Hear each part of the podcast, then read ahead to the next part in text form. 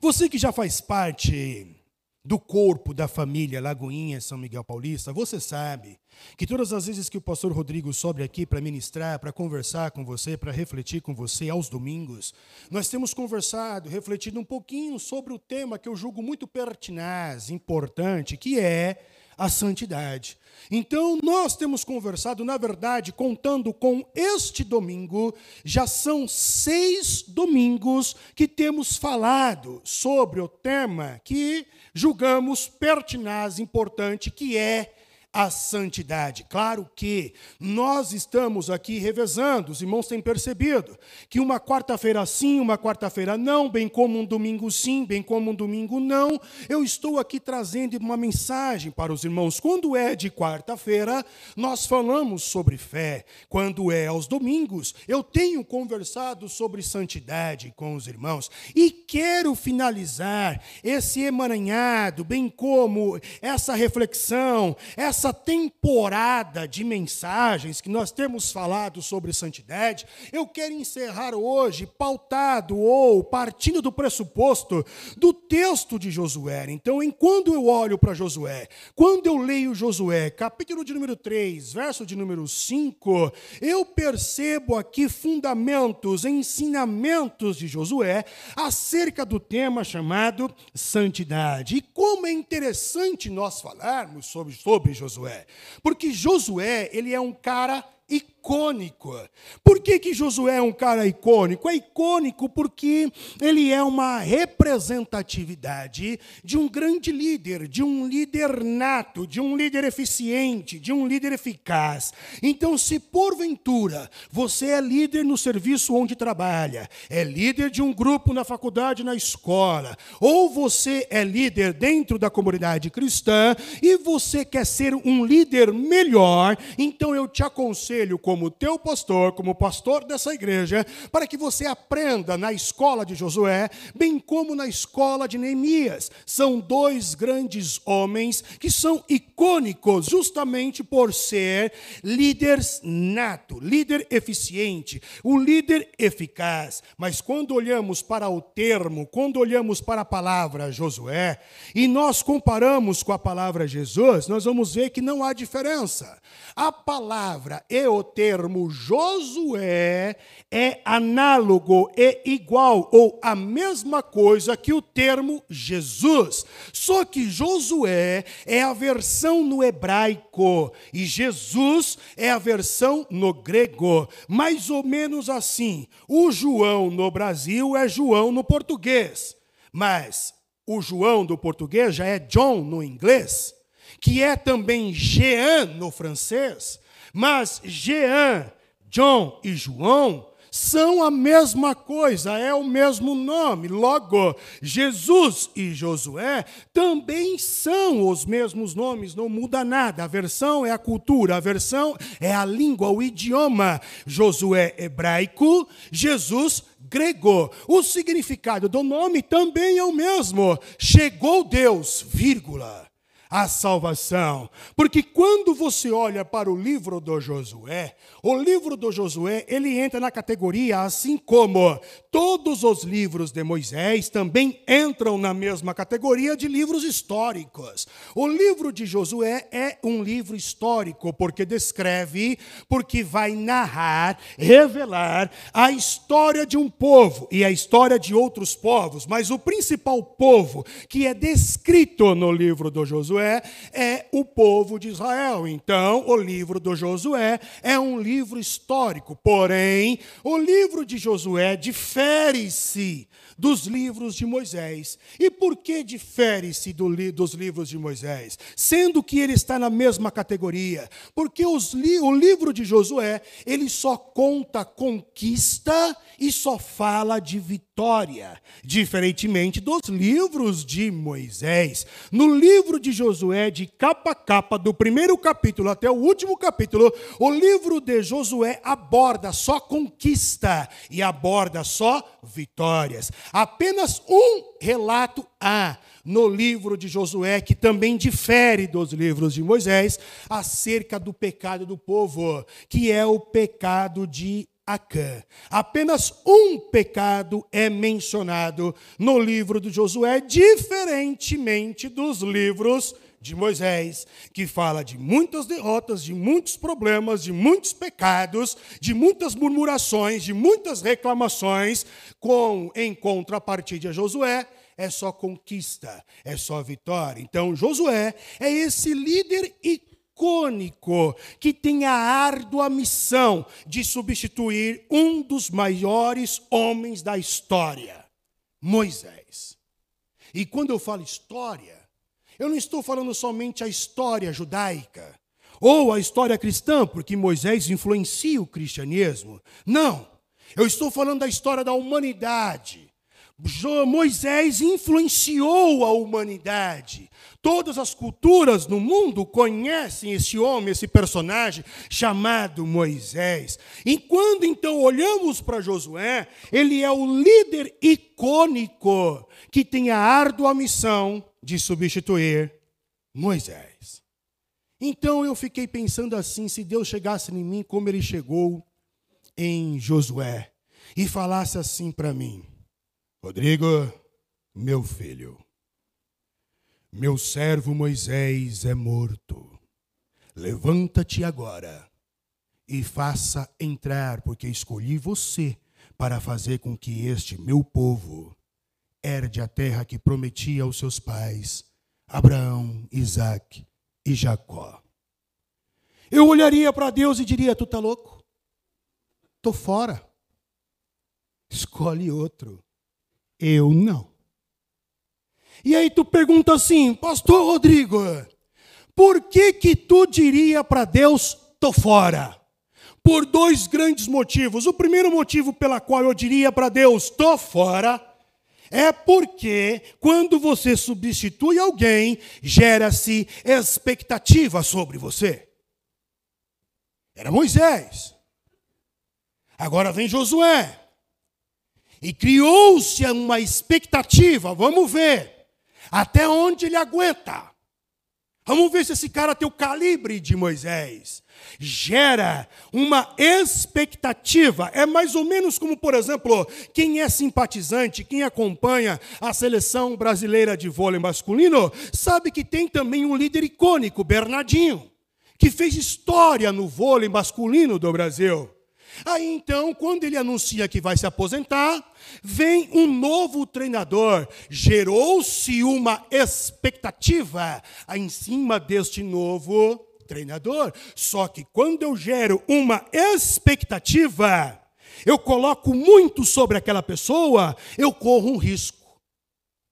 O risco de ser frustrado, pois expectativas podem ser frustradas, pois eu não sou tudo isso. Então eu diria para Deus: estou fora.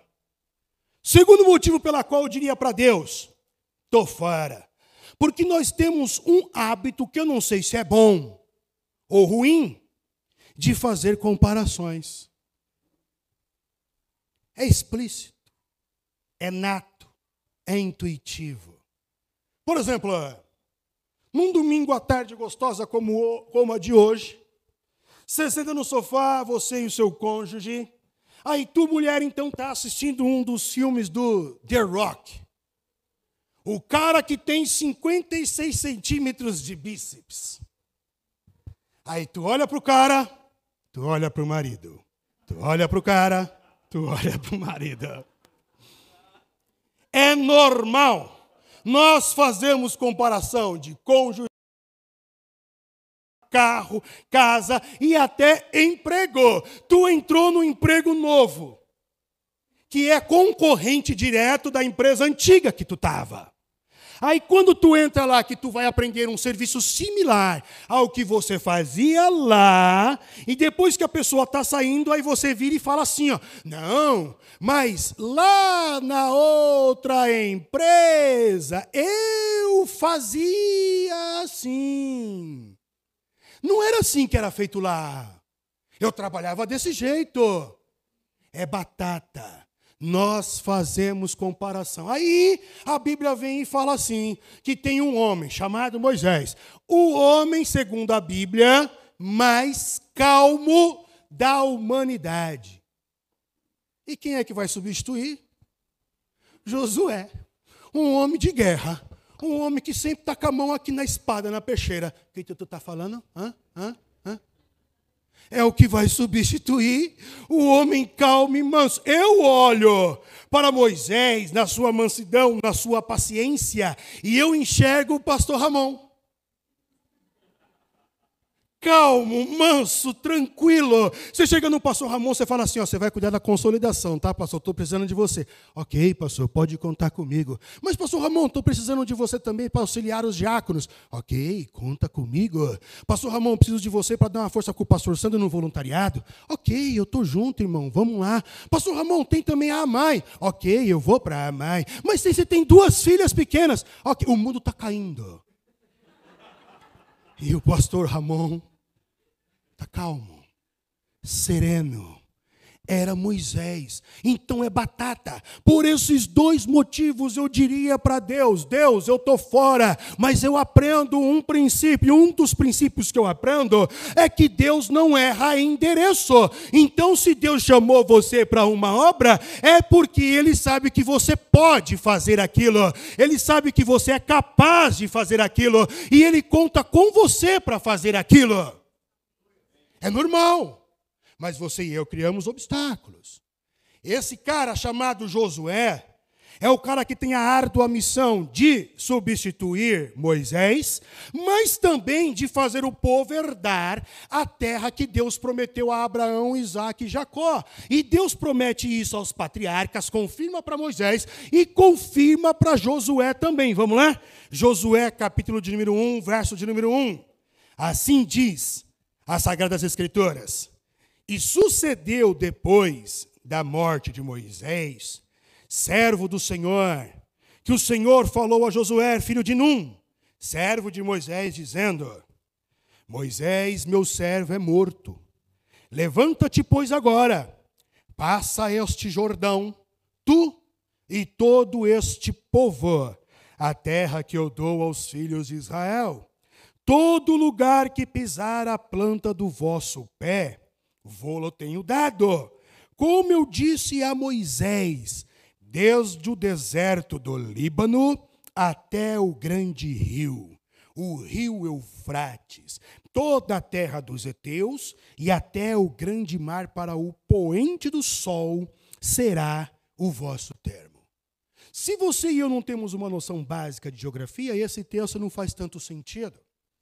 Mas quando você olha para o mapa, você vai ver que é os limites fronteiriços de Israel, que Deus prometeu, iam do mar Mediterrâneo até o rio Eufrates. E o rio Eufrates hoje faz divisa, ou é a fronteira, de um país conhecido como Iraque. Então Israel era para ter uma grande porção de terra dentro do Oriente Médio, porém não tem.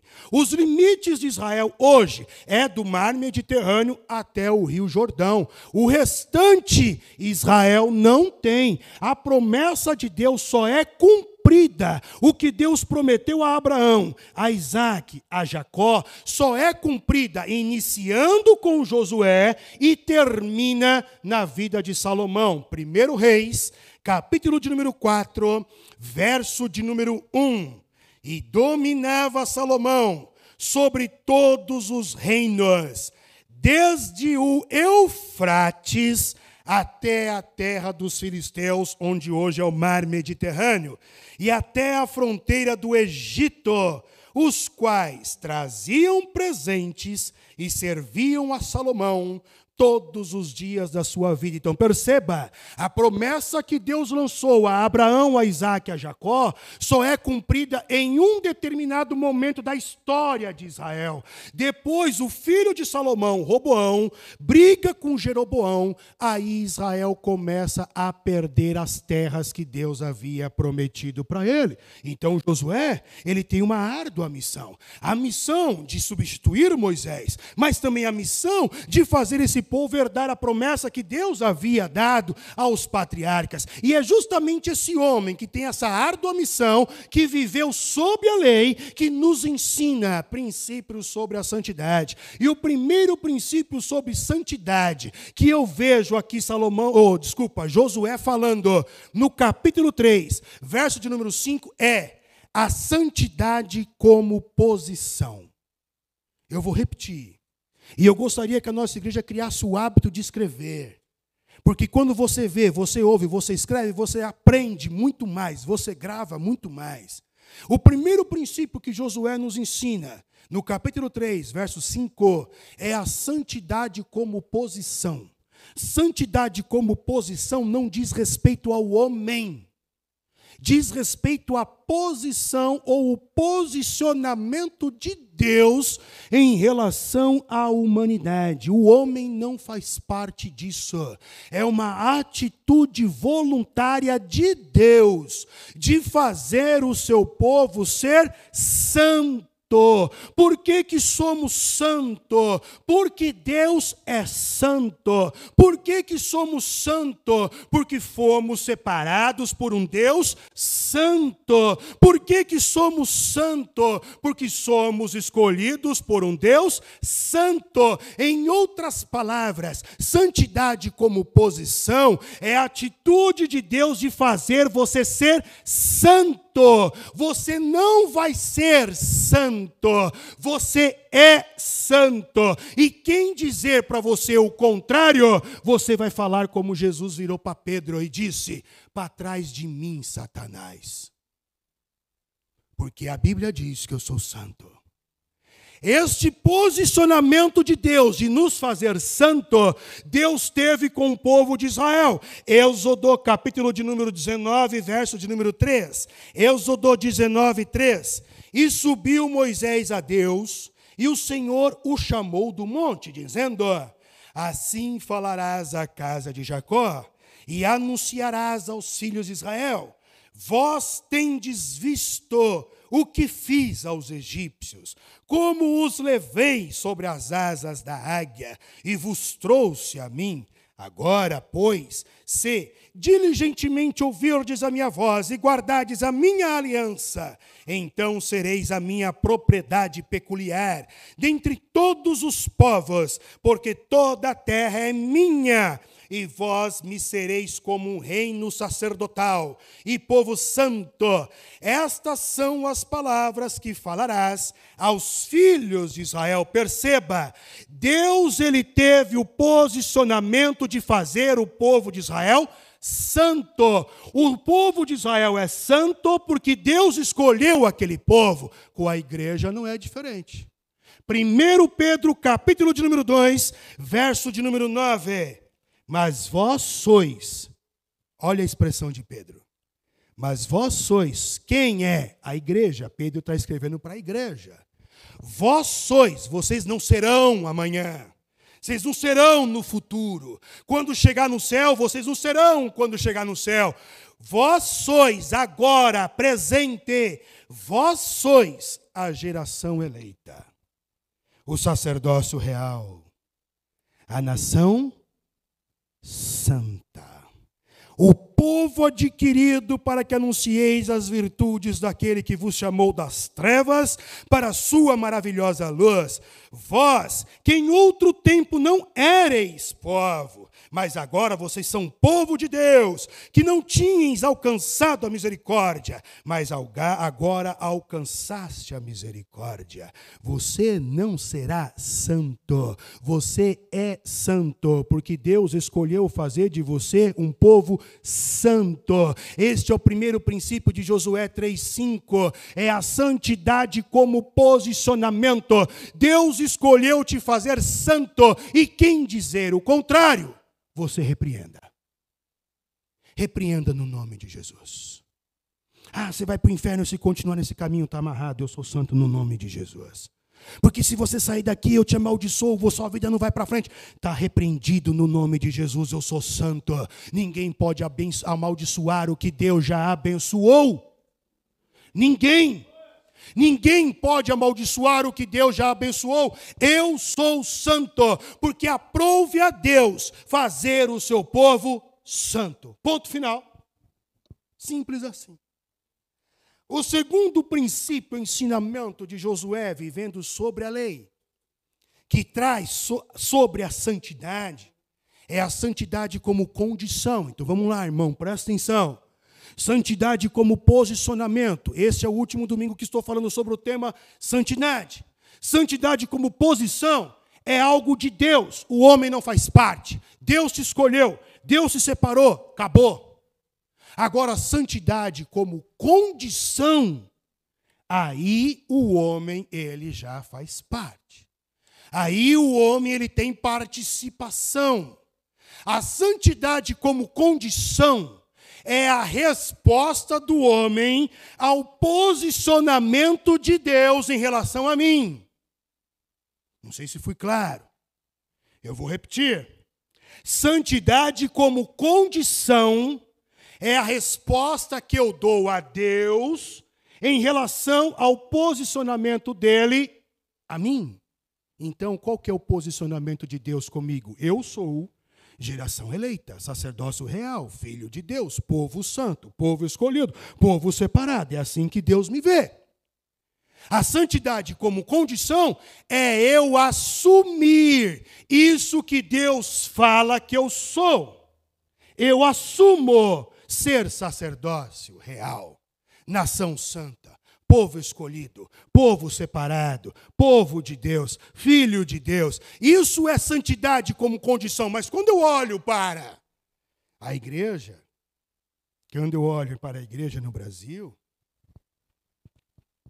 me parece que a gente assume toda e qualquer postura, menos a de sacerdote ou de sacerdócio real, menos de nação santa. Porque ao olhar para a igreja no Brasil, eu vejo que a igreja cristã no Brasil, ela parece ser aquela igreja que, devido às circunstâncias da vida, os dilemas da vida, as intempéries da vida, as coisas que acontecem na vida, nós largamos muito fácil a fé. Nós deixamos muito fácil a peregrinação e a caminhada com Deus. Nós trocamos muito facilmente Deus. Então me parece que a gente é tudo menos nação santa, menos geração eleita. Então Deus tem uma postura para conosco, mas a gente não assume a santidade como condição. Eu não assumo ser o que Deus fala que eu sou. Nós preferimos desanimar, nos entregar perante os gigantes que acontecem na vida, e isso aconteceu com o povo de Israel. A Bíblia diz no, no, livro de Números, Moisés, ele escreve o livro de Números, no capítulo de número 14. Você vai ver um pouquinho antes, um capítulo antes, dois capítulos antes, que Moisés ele para de um lado do Jordão. De um lado do Jordão, Moisés para com todo o povo de Israel. E diz a Bíblia que ele sobe no monte, lá de cima ele vê a terra. Então agora Moisés desce. E Moisés separa doze homens, doze espias, para ir até a terra. Esses homens atravessam o Jordão e vão até o outro lado. Hoje, essa terra que Moisés parou para poder olhar a terra prometida se chama Jordânia. Hoje não pertence mais a Israel. Mas naquela época, o povo de Israel vai dominar aquela terra. Então eles vão os doze espiam e eles voltam. Aí quando chega no capítulo de número 14, esse é o povo de Deus, Israel é o povo de Deus. Eles são sacerdotes, geração eleita, nação santa. Mas dez dos espias vivem como a maioria dos cristãos hoje, desanimado. Eles voltam angustiados. Em vez de ficar feliz pela terra que Deus prometeu, que mana leite e mel, dois homens para carregar um cacho de uva terra que mana leite e mel. Eles começam a ficar angustiados, dizendo: tem gigantes, nós vamos parecer perante os gigantes, nós não somos nada, nós somos gafanhotos perto deles, nós vamos morrer, nós não somos nada perto dele. É como o cristão, ele se porta. Mas no meio desses dez, aí nós vamos encontrar dois que resolveram assumir a santidade como condição. assumir ser nação santa, geração eleita, sacerdócio real, povo separado, povo adquirido, filho de Deus, Josué e Caleb. Aí lá em Números capítulo 14, verso de número 1, olha só, vamos ler do começo, Números, Números 14, 1. E toda a congregação levantou a sua voz, e o povo chorou naquela noite, por causa da política e por causa dos problemas emocionais. E todos os filhos de Israel murmuravam contra o pastor daquela igreja, esse pastorzinho, esse Moisés aí que parece que não sabe nada. E também contra o Arão, os outros pastores, os líderes do departamento que não sabem resolver os problemas. E toda a congregação lhes disse: Oh, quem dera ter tivéssemos morrido lá na terra do Egito era melhor eu continuar no mundo, sabe? Quando eu era do mundo, era melhor quando eu estava no mundo, ou mesmo morrer nesse deserto. E por que que o Senhor nos traz a esta terra? Para cairmos à espada, para que nossas mulheres e nossas crianças sejam por presa. Não nos seria melhor voltarmos para o Egito, voltarmos para a velha vida, porque eu aceitei Jesus e tudo piorou? E diziam uns aos outros: constituamos um novo líder, porque isso aí a gente tem que fazer um montinho e tirar mesmo, e voltemos ao Egito. Então o pobre coitado do Moisés, o pastorzinho, e todos os outros pastores, os líderes, porque às vezes não sabe o que fazer, porque é humano, caíram caíram sobre os seus rostos perante toda a congregação dos filhos de Israel. Mas de repente, a nação santa, o povo adquirido, o sacerdócio real, Josué, filho de Num, e Caleb, filho de Jefoné, dos que espiaram a terra, rasgaram as suas vestes e falaram a toda a congregação dos filhos de Israel, dizendo: a terra pela qual passamos a espiar é muito boa. São Miguel Paulista é bom sim. A minha família é bom sim. O meu cônjuge é bom sim. Os meus filhos é bom sim. E se o Senhor se agradar de nós, então nos porá nesta terra e nola nos dará. Terra que mana leite e mel. Tão somente não sejais rebeldes contra o Senhor Senhor, e não temais o povo desta terra, o desemprego, a Covid, a política, porquanto são eles o nosso pão, retirou deles o seu amparo, Deus tirou o amparo deles, o Senhor é conosco, não temais. É assim que vive o sacerdócio santo a nação eleita, o filho de Deus, não é choramingando o tempo inteiro. Há um momento do luto, sim, eu entendo. Há um momento da dor, sim, eu entendo. Mas ficar prostrado para o resto da vida, isso não é coisa de filho de Deus. A nação santa, o povo escolhido, o sacerdócio real, ele tem postura. Ele vê o gigante porque ele não é débil mental. Ele não é dissimulado. Ele vê o problema, ele vê o gigante, ele vê que tem dificuldade, sim, mas ele vai para cima. Meu marido vai servir a Deus, meu filho vai servir a Deus, São Miguel Paulista vai ser do Senhor. Esse lugar que eu estou é terra santa, porque eu sou santo, porque pertenço a Deus. É assim que um filho de Deus luta. Não é desanimando, se prostrando, se entregando. Não é dessa forma. Filho de Deus age como nação santa. Santidade como condição é o ato voluntário que eu tenho, é a resposta que eu dou, a maneira como Deus me enxerga. Se Deus me enxerga nação santa, eu não sei, não aceito ser menos do que isso. Eu já sou. Se Deus me enxerga como povo escolhido, eu não aceito ser menos do que isso. Então, eu vou começar a conquistar. As, mulheres, as muralhas vão começar a cair. O nome do Senhor vai ser glorificado. Maravilhas vão começar a acontecer. Porque eu sou a nação santa. Eu sou o povo escolhido. Então, santidade como condição é a resposta que eu dou a percepção de Deus em relação a mim. Mas o terceiro ensinamento que vejo nas palavras de Josué, capítulo 3, verso de número 5, é a santidade como unidade. Então vamos lá. Santidade como posição. O homem não participa. É um ato de Deus de nos fazer santo. Santidade como condição. O homem já participa. Eu resolvo ser o que Deus fala que eu sou. E santidade como unidade. Porque Josué ele vem diz no capítulo 3, verso 5: Santificai-vos, porque amanhã fará o Senhor maravilha no meio de vós. E quando eu olho para esse texto, eu não consigo interpretar ele pelos vieses das santidades que se são pregadas nas igrejas do Brasil. Eu não consigo. E na verdade eu não posso interpretar esse texto segundo aquilo que se é ensinado sobre santidade nas igrejas do Brasil. Porque nós vimos que santidade, em alguns domingos passados, nós vimos que santidade não é ser perfeito. Eu falei isso para os irmãos. Santidade não é ser perfeito, mas é ter a capacidade de viver com o imperfeito. Porque Deus faz a chuva descer sobre injustos e injustos. E se você perdeu essa mensagem, vai lá no YouTube, tá lá. Eu sei que você assiste a mensagem de todo mundo, mas do teu pastor não. Vai lá.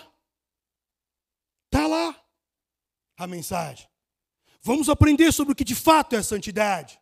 Tá lá. Então vai lá no YouTube, Lagoinha São Miguel Paulista, tá registrado lá.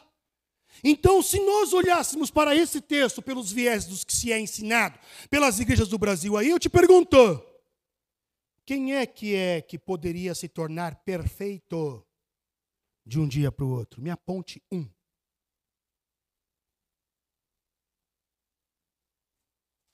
Aí tem um ditado popular que diz que quem cala consente. Quem é que pode se tornar perfeito de um dia para o outro? Porque suponhamos que Josué, ele chega às seis horas da tarde. Às seis horas da tarde ele vira para o povo de Israel e fala: santificai-vos, porque amanhã o Senhor vos fará maravilhas. Josué, seis horas amanhã, é nem um mês depois? Dá um tempo, mano. Eu tenho que parar de fumar. Eu tenho que parar de beber.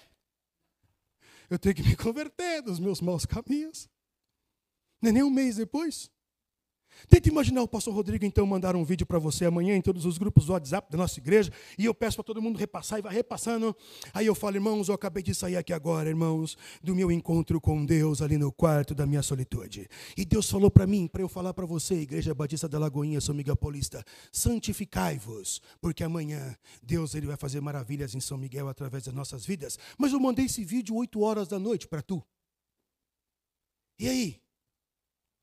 Quem é que consegue ser perfeito de uma hora para outra? Quem é que consegue dominar os seus pensamentos pecaminosos de uma hora para outra? Quem é que consegue dominar o seu eu, subjugar o seu eu, escravizar o pensamento, como escreveu o apóstolo Paulo? Vamos escravizar o nosso pensamento em Cristo. Como é que eu vou fazer isso de uma hora para outra? Então eu não consigo olhar para Josué e ver que Josué está falando de santidade, segundo a ótica do que, se é, do que se é ensinado nas igrejas por aí. Então, para mim, Josué está falando de santidade como uma posição de Deus. Você é povo santo. Santidade como condição, assuma a tua posição em relação àquilo que Deus veio de você. E santidade como unidade. Santidade como unidade é unir-se ao propósito divino. É isso que Josué está falando para o povo. E qual que é o propósito divino para Israel naquele momento? Conquistar Jericó. Aí eu vejo o pobre coitado do Josué, lá na tenda orando, falando com Deus. Aí Deus vira para ele: Você viu os muros de Jericó? Vi. É largo, né? É. Você viu o tamanho das pedras? Vi. É, é, é punk, né? Vixe, zoado, Deus. O negócio lá é osso. Você viu que são dois muros, né? no, meio, no meio deles ainda tem uma vala, uma depressão. Justamente se derrubar um, o outro fica de pé. Então os caras foram. Porque Jericó, irmãos, tem 10 mil anos de história. Na época de Josué já tinha seis. Então era uma cidade bem arquitetada, bem planejada. Era um sistema bélico, agricultor, os caras tinham tudo. Israel era o quê? Escravo. Aí, você viu lá então, Josué? Dá para construir casa em cima, carros andam, tem feiras em cima dos muros, de tão largo que é. E aí, como é que você vai derrubar isso aí? Não sei não, responde tu. Aí então Deus fala assim para Josué: ó, você vai falar para o povo, durante seis dias, dá uma volta. E no sétimo dia, dá sete voltas. Aí eu fico vendo o pobre coitado de Josué, porque Deus ele é assim, Deus gosta de mexer com quem está quieto, já falei isso para os irmãos. E além de mexer com quem está quieto, há propósito de Deus que é esquisito. Tenta imaginar Josué chegar no povo, ó, oh, irmãos, é o seguinte, a gente vai rodear São Miguel Paulista, seis dias para fechar todo o boteco, todo o prostíbulo, toda a biqueira, seis dias. Vamos começar às 5 horas da manhã, que eu quero todo mundo aqui, aqui na, A gente vai sair daqui e a gente vai rodar São Miguel Paulista. Todos os irmãos dessa lagoinha São Miguel Paulista. A primeira coisa que tu vai me falar, eu trabalho. Por isso que santidade é unidos no propósito divino, é para ir todos. Todos. Porque não diz respeito a dar volta, diz respeito a unir-se na intimidade do propósito que há no dentro do coração de Deus. Diz respeito a isso. Por isso, santidade como unidade, que é unir-se ao propósito que está dentro do coração de Deus, é também um desafio. Porque existe propósito de Deus que causa mal-estar. Como esse, por exemplo, como é que eu vou falar para o povo para dar volta, depois nós vamos gritar e o muro vai cair?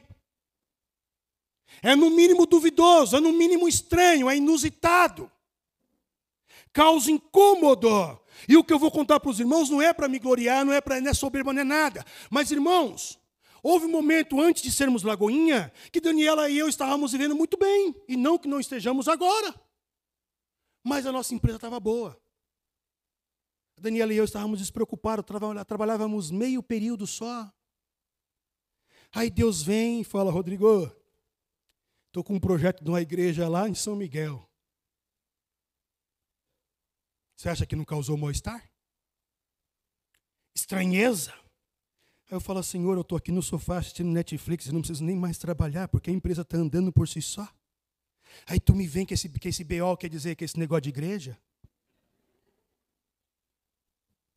É estranho causa mal-estar, mas eu não consigo falar não para o propósito de Deus. Então, santidade é unir-se ao propósito do íntimo do coração de Deus, ainda que soe estranho, mas o meu papel é apenas obedecer. O resto, quem vai fazer multiplicar, crescer e derrubar muralhas e acabar com o gigante é Ele, não sou eu. É Ele, não sou eu. Santidade como unidade é unir seu coração de Deus, como está escrito em 1 Samuel capítulo 13, verso de número 14. Porém, agora não subsistirá o teu reino. Para quem que Samuel está falando? Para Saul. Porém, agora não subsistirá o teu reino. Já tem buscado o Senhor para si um homem segundo o seu coração. Por isso, santidade não é perfeição. Porque Davi não era o cara perfeito mas era o homem segundo o coração de um Deus perfeito, e tornou-se o homem segundo o coração desse Deus. Porque Davi uniu-se ao propósito divino para Israel. Por isso pode ser santo. E também está escrito em Isaías, capítulo de número 29, verso de número 13, que diz assim: Porque o Senhor disse: Pois este povo, olha aqui, aos cristãos do Brasil, ó. Pois este povo se aproxima de mim, com a sua boca, e com seus lábios me honram, até canta bonito. Tem um trio aí, ó, Camilo, o Jonas, o Gabriel, até canta bonito. Os caras são da hora. Mas o coração se afasta para longe de mim. E o seu temor, olha só, vê se isso aqui não serve para o Brasil. E o seu temor para comigo consiste só em mandamento de homem. Outra mensagem que falamos sobre santidade, que também está no YouTube, depois tu vai lá. Eu disse para vocês que nós não sabemos servir a Deus se não for por regras.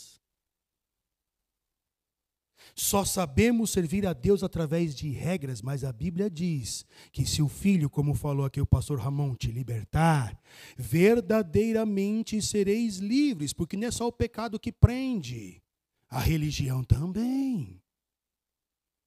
Onde há o Espírito de Deus, aí há liberdade. E me parece que se eu não cumprir a tabelinha, a fórmula secreta, eu não estou servindo a Deus. Me parece.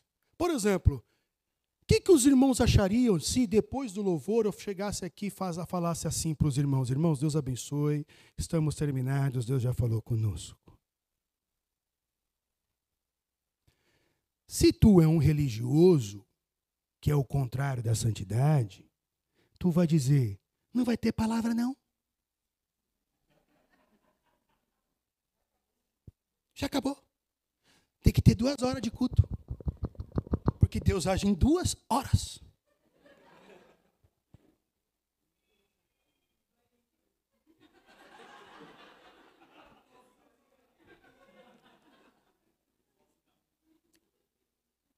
A gente não sabe servir a Deus pela liberdade que o Espírito dá. Nesse sentido, então, eu acredito que nenhum de nós somos santos. Nós temos que aprender a servir a Deus pela liberdade, não pela escravidão dos dogmas. Eu não faço não é porque me é proibido, não, pelo contrário, é permitido. Mas quem domina sou eu. Eu não quero. Simples assim. Simples assim. Eu não vou, não porque é proibido. Eu posso. Eu não vou porque não convém. Eu não vou porque não quero. Eu não vou porque não me dá prazer. Simples, eu domino. O crente tem que ser maduro e saber dominar todas as coisas domínio próprio, fruto do Espírito Santo. Então, quando é que eu deixo de ser santo? Eu deixo de ser santo quando eu não reconheço a maneira como Deus me enxerga. Quando é que eu deixo de ser santo? Quando eu não assumo a maneira como Deus me enxerga, ou seja, posição e condição. Quando é que eu deixo de ser santo? Quando eu não me uno ao propósito divino. Então eu oro. Eu oro para que você e eu enxergamos de fato, de verdade, que as escamas malditas caiam dos nossos olhos, para enxergar como Deus nos enxerga. Eu sou nação santa, eu sou o povo escolhido, povo de Deus, eu sou. Eu oro para que eu e você assumamos essa responsabilidade da maneira como Deus nos enxerga. Eu oro para que nós venhamos unirmos ao propósito de Deus para a nossa família, para nós mesmos, para São Miguel Paulista, para a nossa empresa, para onde Deus nos colocar. E se existe um versículo que sintetiza tudo o que eu falei, está em Hebreus capítulo 10, verso de número 10, na qual vontade temos sido santificados. Olha só, Hebreus 10, 10. Na qual vontade temos sido santificados pela oblação do corpo de Jesus Cristo, feita uma vez. O que, que esse texto quer dizer? Tem um propósito divino. O propósito divino para a raça humana é que todos chegam ao arrependimento por meio do Cristo. E se você se une a esse propósito, você se tornou santo. Simples assim. Deus os abençoe.